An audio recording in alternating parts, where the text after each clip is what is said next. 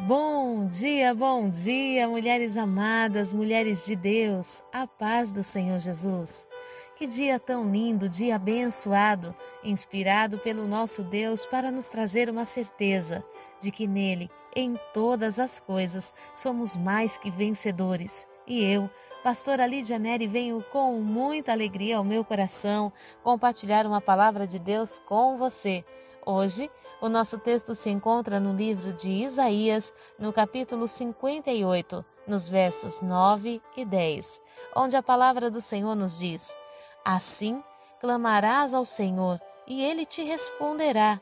Gritarás por socorro, e o Eterno te responderá: Eis-me aqui. Mas isso, se afastares no meio de ti o jugo opressor, a língua e os gestos acusadores, e a falsidade do falar, se com renúncia própria beneficiares os que têm fome e buscares satisfazer o anseio dos aflitos, então, naturalmente a tua luz despontará nas trevas e a tua noite será como um meio-dia. Olha que texto lindo o Senhor traz na boca de Isaías para nos ensinar nos dias de hoje. Qual é a direção do Senhor para a nossa vida? Às vezes oramos, oramos e parece que a oração não chega no céu. Clamamos, mas parece que ninguém nos ouve. Então, o Senhor traz uma direção para Isaías nos ensinar. Ele diz assim: Assim clamarás ao Senhor e ele te atenderá. Deus atende a oração, Deus atende o clamor. Gritarás por socorro e o Eterno te responderá: Eis-me aqui. Você já imaginou você clamar ao Senhor e vir aquela presença gloriosa no teu quarto, na onde você está, aquela presença forte de Deus dizendo: Eis-me aqui? Você já imaginou o Espírito Santo do Senhor se movendo na sua oração desta forma? Que coisa poderosa, tremenda! E isso é possível. Mas o Senhor nos dá uma condição para que isso venha sobre a nossa vida. Ele diz assim: Precisam afastar do meio de vós o jugo opressor. E o que é o jugo opressor? A capacidade de impor sobre as pessoas aquilo que eu não tenho condições de vencer. É obrigar alguém a vencer uma área que eu não venci. Nós podemos perceber o jugo opressor hoje dentro das igrejas, dos templos, é, impondo regras e situações no ambiente das vestes, do comportamento no lar, entre outras tantas coisas, que é um jugo opressor. Por que, que eu digo isso? Porque muitas vezes aquele que impõe a regra não cumpre dentro de casa. Muitas vezes estamos impondo um padrão de santidade para alguém que nem nós temos. E Deus sonda o nosso coração. Às vezes estamos julgando as pessoas pelo comportamento dela, sendo que no secreto o comportamento é muito semelhante. Julgamos alguém que caiu na prostituição, mas o nosso coração pode estar prostituído, sem que percebamos. Às vezes tratamos com, com um pouco de, de respeito, né? Vamos tratar minimizando o nosso pecado e maximizando o pecado do outro. Eu maximizo o pecado de prostituição do meu irmão e minimizo o pecado da pornografia na, na minha vida. Então, nós precisamos avaliar aonde é que nós estamos julgando é, de forma opressora, de forma acusadora, os gestos e o comportamento das pessoas pessoas. Quando nós olhamos para alguém que erra, nós precisamos sondar se os nossos passos não nos levarão a um erro semelhante no futuro. Ninguém nasce caindo, ninguém nasce errando um, um erro tão grande. Os erros grandes são manifestos através das pequenas ações no secreto.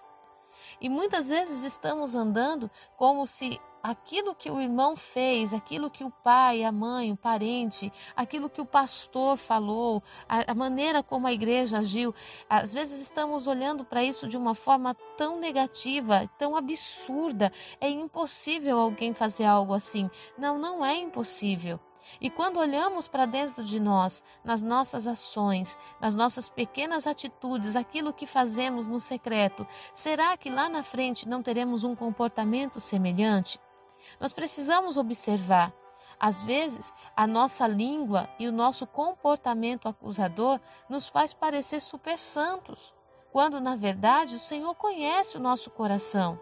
Quantos não temos nos apresentado diante do Senhor como sepulcros caiados? Que por fora estamos aqui totalmente lindos, mas por dentro estamos carregando ossos secos. Há um corpo apodrecendo dentro desse sepulcro. Há um sonho apodrecendo, há uma alma apodrecendo dentro desse sepulcro. Por quê? O, o sepulcro caiado, que carrega a morte, né, não é exatamente aquilo que, que está do lado de fora. Não é exatamente aquilo que eu quero aparentar, mas na verdade, o sepulcro, o que faz morrer o que está dentro, é aquilo que eu decido esconder. Toda vez que eu decido esconder alguma coisa, mais cedo ou mais tarde eu vou estar carregando um morto. Eu vou estar carregando uma alma doente, uma alma ferida que vai desistir de viver. Hoje, o Senhor ele vem nos instruir. Nós precisamos sair desse ambiente de oprimir as pessoas com julgos que o Senhor já libertou. Nós precisamos sair do ambiente da língua acusadora, que olha para o comportamento da irmã e acusa. Gente, hoje tem tanta igreja que ministra a palavra do Senhor com liberdade. Quantas irmãs são julgadas porque usam uma calça ou porque usam um batom, mas são tão cheias do Espírito Santo, tão cheias da unção de Deus? Quantas irmãs são julgadas porque pintaram o cabelo, porque cortaram o cabelo, mas são mulheres ungidas, marcadas pelo Senhor?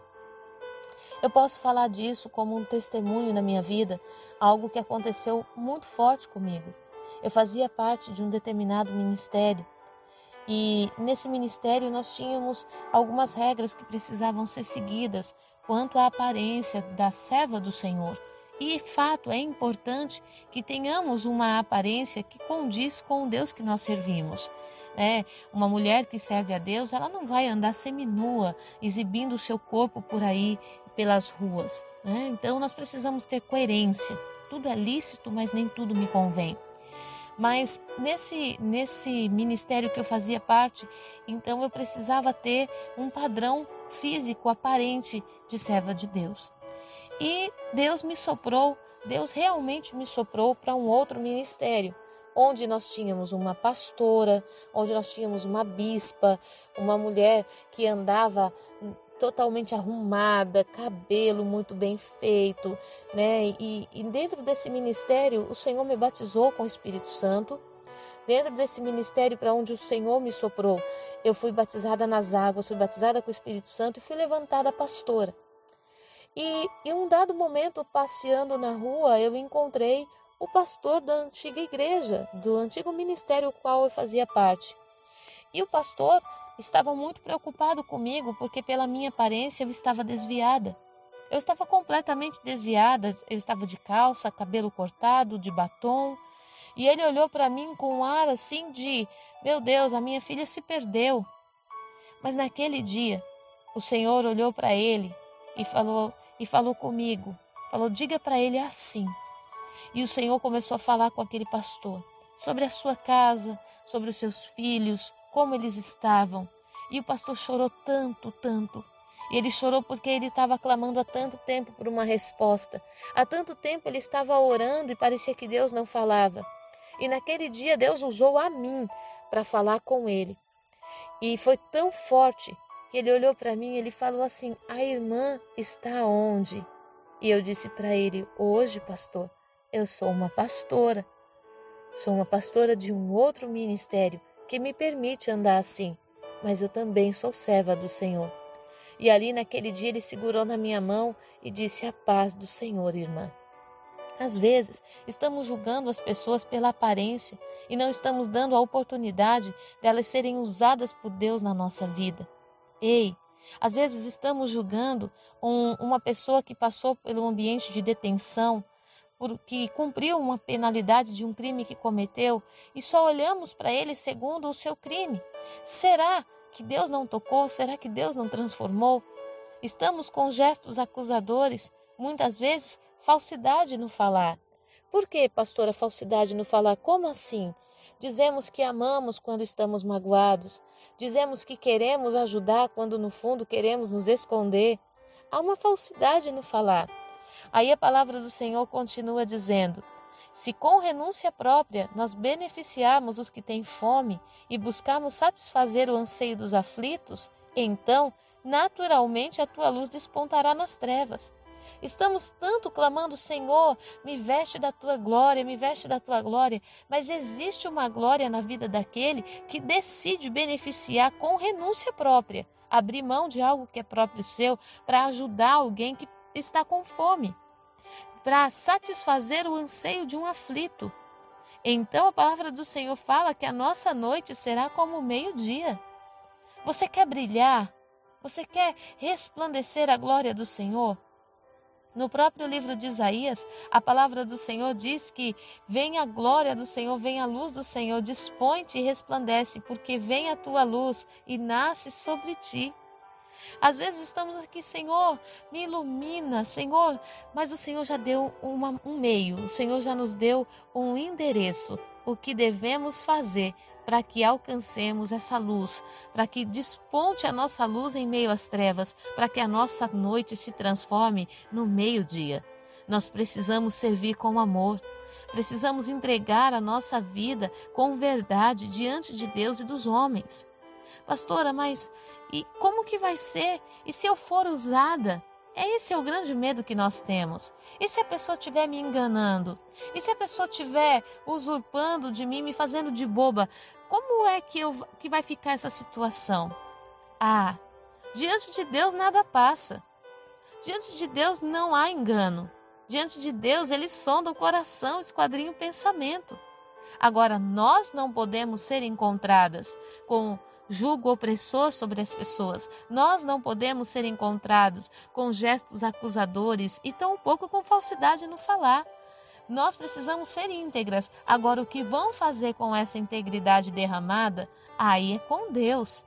Nós não precisamos ter medo de ser enganada, porque diante do Senhor a recompensa vem, e a recompensa que o Senhor trará é dizer: Eis-me aqui, quando nós clamarmos. Ei, eu troco qualquer honra humana para ouvir a voz do Senhor dizendo: Eis-me aqui, filha. Eis-me aqui. Eu ouvi a tua oração. Eu estou sentindo o que você está sentindo, eu estou ouvindo o teu clamor.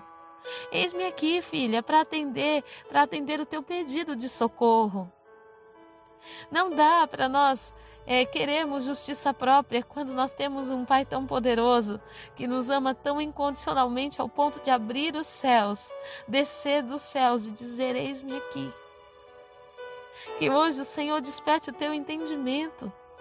Que hoje o Senhor faça resplandecer a tua luz. Que hoje você se encontre com o Pai, dizendo: Eis-me aqui para você, dizendo: Eis-me aqui para as tuas aflições. E eu sei que você será levantada como uma voz de Deus sobre a terra, como a, o anseio dos aflitos e como o pão daqueles que têm fome.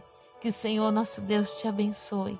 Eu sinto uma presença tão linda de Deus aqui. Eu sinto uma unção tão forte de Deus aqui, despertando o nosso entendimento. Que Ele te encontre hoje, oh minha amada. Que Ele mova os céus na tua vida, na tua casa que Ele te refrigere a alma, que Ele te leve ao entendimento de tudo quanto Ele tem para fazer na sua vida. Eu abençoo o teu dia, abençoo tua casa, tua família, em nome de Jesus Cristo. Que Ele te alegre com a presença dEle e que Ele te fortaleça com a palavra de vida e a unção da vitória seja sobre ti em nome de Jesus. Fique na paz.